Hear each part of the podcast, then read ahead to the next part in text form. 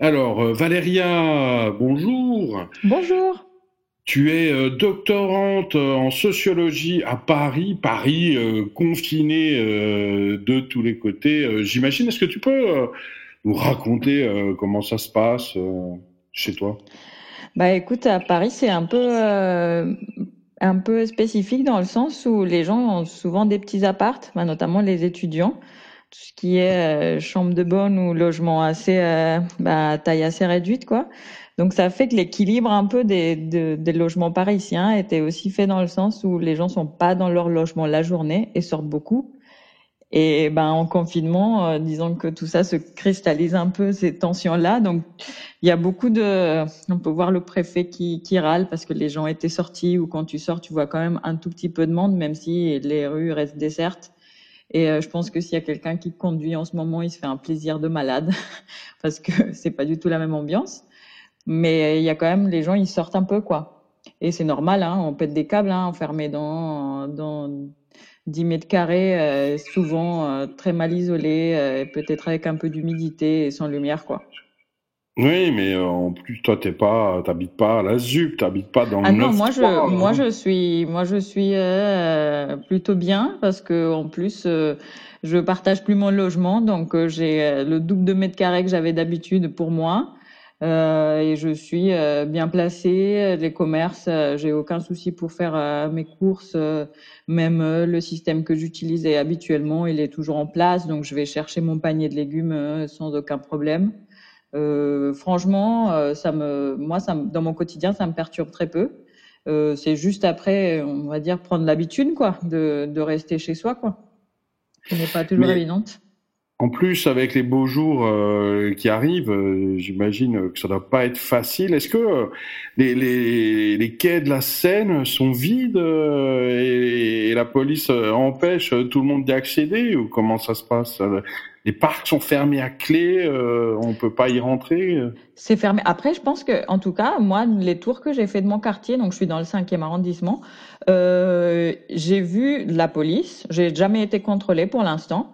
Les, les, policiers sont souvent dans les, les, coins un peu où il y a plus de, de, flux en fait de personnes, par exemple vers la gare d'Austerlitz et donc vers les quais, il y a un peu il y a un peu de contrôle, mais sinon si tu prends les petites ruelles euh, du cinquième, euh, tu croises aucun policier en fait. Genre pour l'instant, je, je, sors tous les tous les deux trois jours. Euh, je me fais un plaisir à aller acheter ma baguette de pain, ça permet de prendre un peu de lumière. Mais euh, du coup, euh, en fait, tu peux très bien éviter euh, éviter les contrôles et les gens. Tu vois quand même des gens dans la rue. Moi, je vois beaucoup de gens avec des enfants et je me dis à leur place, je ferais.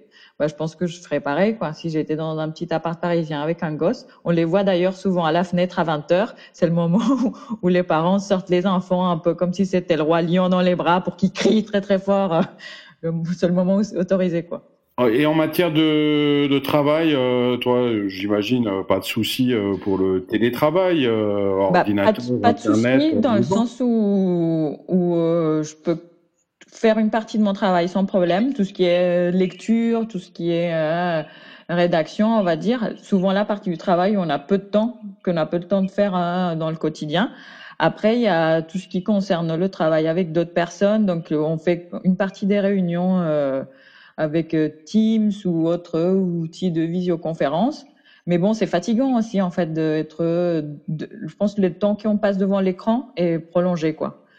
Même limite euh, les temps de transport en fait où euh, ben on n'est pas devant un ordinateur, ben on les a plus quoi. Donc en fait, je pense qu'on passe des plages horaires plus fortes devant les ordis quoi.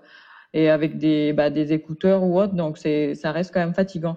Après moi, je suis bloquée dans le sens où j'avais prévu de faire des entretiens pour mon terrain de thèse, et ben ça c'est en stand-by quoi.